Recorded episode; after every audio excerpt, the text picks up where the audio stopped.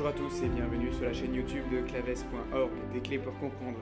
Je vous rappelle que vous pouvez rejoindre notre chaîne, télécharger notre application, vous inscrire à la newsletter de notre site internet. Aujourd'hui, nous parlons du mariage comme voie de sainteté chrétienne. Le récit des commencements de la création dans la Genèse culmine au sixième jour avec la création de l'homme. De l'homme seul Non. De l'homme et de la femme, à qui Dieu donne immédiatement ce premier commandement, Soyez féconds et multipliez. En réalité, ce que Dieu crée en dernier, au sommet de tout l'édifice, comme une dernière marche qui nous fait monter vers lui, c'est l'amour et c'est le mariage. La Bible le manifeste donc, l'amour conjugal est une réalité si haute que l'on peut dire en vérité qu'il est image de la Trinité, créé à la ressemblance d'un Dieu qui est relation, l'homme est fait pour se donner lui aussi en relation. Seulement, le mariage est blessé par le péché originel. L'amour est blessé. Le serpent antique s'en prend justement à l'amour, à ce qui est de plus précieux, à la relation de confiance entre l'homme et la femme d'abord, pour détruire la relation entre l'homme et Dieu. Le serpent semble avoir bien compris, quant à lui, que l'amour conjugal est un palier qui nous fait monter vers Dieu.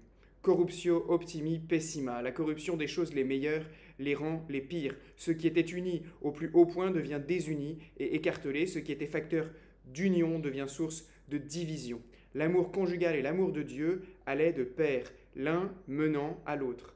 Or, dans la blessure originelle, l'homme se laisse dominer par ses sens et ses impressions. Au lieu de se tourner vers le haut, il se recroqueville sur lui-même. Le péché introduit donc la désunion entre Dieu et l'homme, puisqu'il rend impossible de rendre à Dieu un sacrifice acceptable et enferme l'homme dans des formes religieuses de plus en plus corrompues, mais aussi parce qu'il le détourne de Dieu et le recroqueville sur lui-même par orgueil. Le péché introduit aussi la désunion entre l'homme et la femme, et puis au sein de notre nature, avec notre sensibilité qui prend le pas sur notre volonté, notre animalité sur notre rationalité. Alors que l'homme et la femme avaient été créés adultes directement, le péché est un retour à l'état d'adolescence. L'amour que Dieu avait fait pour unir, pour être source de joie, de paix, de sainteté, devient un ferment de désunion, de servitude, de division. La blessure du péché est particulièrement douloureuse dans les domaines qui nous sont les plus intimes. L'amour envers Dieu, d'abord, puis l'amour conjugal. Et cette blessure, c'est une blessure d'égoïsme. Alors semble-t-il que nous voilà bien. Mais le Sauveur vient racheter le monde. Il vient le racheter du péché, en particulier en rachetant l'amour, en le rendant à nouveau possible. Il rachète l'amour envers Dieu qu'il rend à nouveau possible par son sacrifice. Ce sacrifice nous rend capable de nouveau d'élever vers Dieu une offrande acceptable incluse dans l'oblation que Jésus fait de lui-même à son Père. Il vient aussi racheter l'amour conjugal en élevant l'amour du mariage au rang de sacrement. La grâce guérit ainsi l'amour de sa blessure principale, l'égoïsme, en le renouvelant et en le recréant sans cesse, en le consolidant jour après jour. Et la source de cette grâce, qui n'est pas une grâce tarie ou épuisée en un jour, c'est le sacrement du mariage, qui est, comme tout sacrement, un fruit de la croix. Pour savoir y puiser, rappelons-nous que la grâce que l'on y reçoit est par, par conséquent une grâce christique, christo-conformante, qui nous fait ressembler à Jésus crucifié pour nous par amour. Ainsi, Jésus vient nous sauver en sauvant l'amour. Le plan A de Dieu était magnifique, son plan B est plus sublime encore, selon la loi du mirabilius reformasti que nous contemplons à chaque offertoire. Avant le péché, l'amour humain était une image distante de la Trinité. L'amour restauré par la grâce devient une image parlante de l'union du Christ et de l'Église. Et le mariage chrétien est ainsi un message, une prédication, un évangile, en particulier dans notre monde. Mais pour cela, il a besoin d'être converti. Par le mariage, le Christ vient guérir notre amour conjugal blessé par le péché. Pour le suivre sur ce chemin, il faut passer par une conversion de l'amour, et c'est ce que permet ce sacrement. Cette conversion est nécessaire pour être délivré de notre égoïsme. Il faut comprendre que la source de l'amour n'est pas dans le cœur de l'homme, mais en Dieu.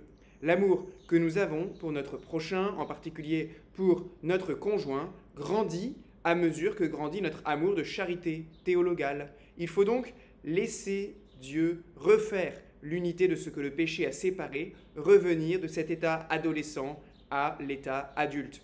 Notre amour en effet a rétrogradé par l'effet du péché en un état adolescent. Cette interprétation adolescente consiste à s'en tenir aux impressions, favorables ou défavorables, dans l'amour de Dieu, les sentiments que nous avons à la messe ou dans la prière ou dans les sacrements. Et puis, dans l'amour humain, c'est souvent la prédominance de l'aspect physique, affectif, sensible, des émotions. La réaction adolescente, elle consiste à juger de nos relations et de notre amour ultimement selon nos impressions, à nous laisser dominer par elles. L'interprétation adulte, au contraire, elle ne minimise pas l'importance des impressions, des consolations dans la prière, de l'élan affectif dans l'amour humain et en particulier dans l'amour conjugal.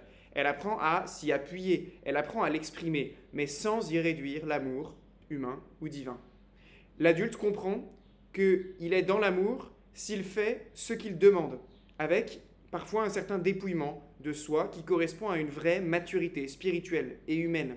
L'amour repose avant tout sur des actes, sur une sollicitude active.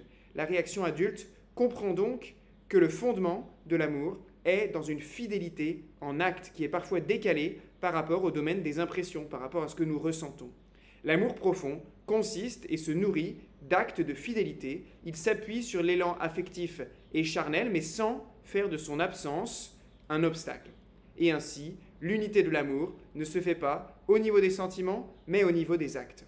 L'amour conjugal qui est converti nous convertit. Oui, c'est seulement l'amour ainsi qu'il peut réaliser sa véritable vocation dans le sacrement du mariage en participant à nous guérir, à nous guérir de notre blessure d'égoïsme. L'apprentissage de l'amour est une sortie de notre égoïsme par le renoncement, par le consentement à l'autre et par le consentement au projet porté avec l'autre. Notre amour évolue, il se transforme, il grandit, il ne disparaît pas, mais il change. Et c'est ce que l'adolescent ne peut comprendre, lui qui en reste au niveau des émotions. C'est ce que l'adulte expérimente. L'amour commence souvent par une phase encore empreinte d'égoïsme, où il se nourrit du désir, de l'élan affectif, charnel. Il commence ainsi au niveau le plus extérieur, celui des sens. Mais il devient de plus en plus vrai et il doit ainsi s'évoluer, évoluer en s'enracinant en profondeur dans notre être. Dans la phase du coup de foudre, on s'imagine qu'on apporte beaucoup à l'autre, qu'on lui donne tout, qu'on donnerait tout pour lui. Mais en fait, on n'a encore rien abandonné. On prend encore tout pour soi, ou presque. On n'a rien renoncé. C'est l'impulsion. L'impulsion indispensable qui doit être éduquée, transformée pour devenir un amour vrai de l'autre, par amour pour Dieu. La théorie de Gary Chapman, que vous connaissez peut-être, dans son livre Les cinq langages de l'amour, développe l'idée que l'homme et la femme ont un langage d'amour particulier, souvent différent de celui de leur conjoint, et doivent apprendre à parler le langage de l'autre pour se mettre au diapason de l'aimer et combler son besoin d'amour. Ainsi, on s'expose à donner plus que, que ce que l'on reçoit. On prend un risque, ou au moins à donner différemment de ce que l'on reçoit. C'est le secret, selon Gary Chapman, pour faire perdurer, pour approfondir l'amour, pour le faire devenir un amour vrai et adulte. Cet amour conjugal, vrai et adulte, ne nous éloigne pas, mais au contraire nous rapproche de l'amour de Dieu. Le mariage, depuis l'institution par le Christ du sacrement, est un amour chrétien. Alors que le péché introduit la division dans le couple entre l'homme et Dieu, le sacrement doit refaire cette unité. Si on comprend mal ce qu'est le sacrement du mariage, on est marié bien que chrétien. On oppose l'amour conjugal et l'amour de Dieu ou bien on est marié et chrétien, on juxtapose l'amour de Dieu et l'amour conjugal, comme si ces deux réalités n'avaient rien à voir, pouvaient être enfermées dans des tiroirs différents de notre armoire interne. Or, il faut être marié parce que chrétien. L'amour de Dieu doit nourrir et enraciner en profondeur cet amour conjugal, le rendant fécond et durable. L'éducation de l'amour, la sortie de l'égoïsme, implique de reconnaître notre vocation spirituelle, la présence de Dieu dans notre existence. Dieu vit et agit à mes côtés. Il sollicite en permanence ma collaboration. On le voit avec la suite des appels divins dans la Bible. L'amour humain n'est pas une histoire purement humaine, mais une histoire humano-divine. On le voit avec les histoires d'amour de la Bible, dont la signification est toujours plus profonde que la matérialité pure du fait. Des patriarches au Cantique des Cantiques, pourquoi y a-t-il tant d'histoires matrimoniales dans la Sainte Écriture Et pourquoi des histoires aussi compliquées s'il n'y avait pas là un message? Il faut chercher partout cette présence de Dieu et il faut l'aimer avec intelligence et avec cœur. Or, Dieu nous parle en particulier dans notre prochain, dans notre conjoint, à travers ses réactions affectives, charnelles, spirituelles, qui ne peuvent être dissociées du reste de la vie. Consentir à son conjoint, c'est consentir à Dieu. Le rejeter, c'est rejeter Dieu. Construire un amour conjugal vrai et profond, c'est construire l'amour de Dieu en acte, restauré par la grâce, l'unité fondamentale de la vie chrétienne. En lisant la Bible, en l'approfondissant dans toute notre vie, nous comprenons qu'elle est une immense histoire d'amour, celle d'un père pour ses enfants, une histoire d'amour familial, celle d'un époux pour son épouse. L'histoire de Dieu avec l'homme, l'histoire de Dieu avec chaque âme est une histoire d'amour dont le mariage est une image magnifique. Et on comprend ainsi que l'amour conjugal, image de l'amour divin, ne disparaît pas, mais qu'il évolue, qu'il se transforme de plus en plus à l'image du Christ pour lui être toujours plus conforme. À l'école du Christ, on apprend que on doit se donner pleinement dans le mariage. On apprend à se donner pleinement sans pouvoir se reprendre. Et le mariage nous invite et nous aide à redevenir peu à peu ces adultes que le péché avait transformés en éternels adolescents, à sortir de nous-mêmes et de notre égoïsme par la grâce. Oui, car la principale vertu du mariage, bien sûr, c'est la chasteté.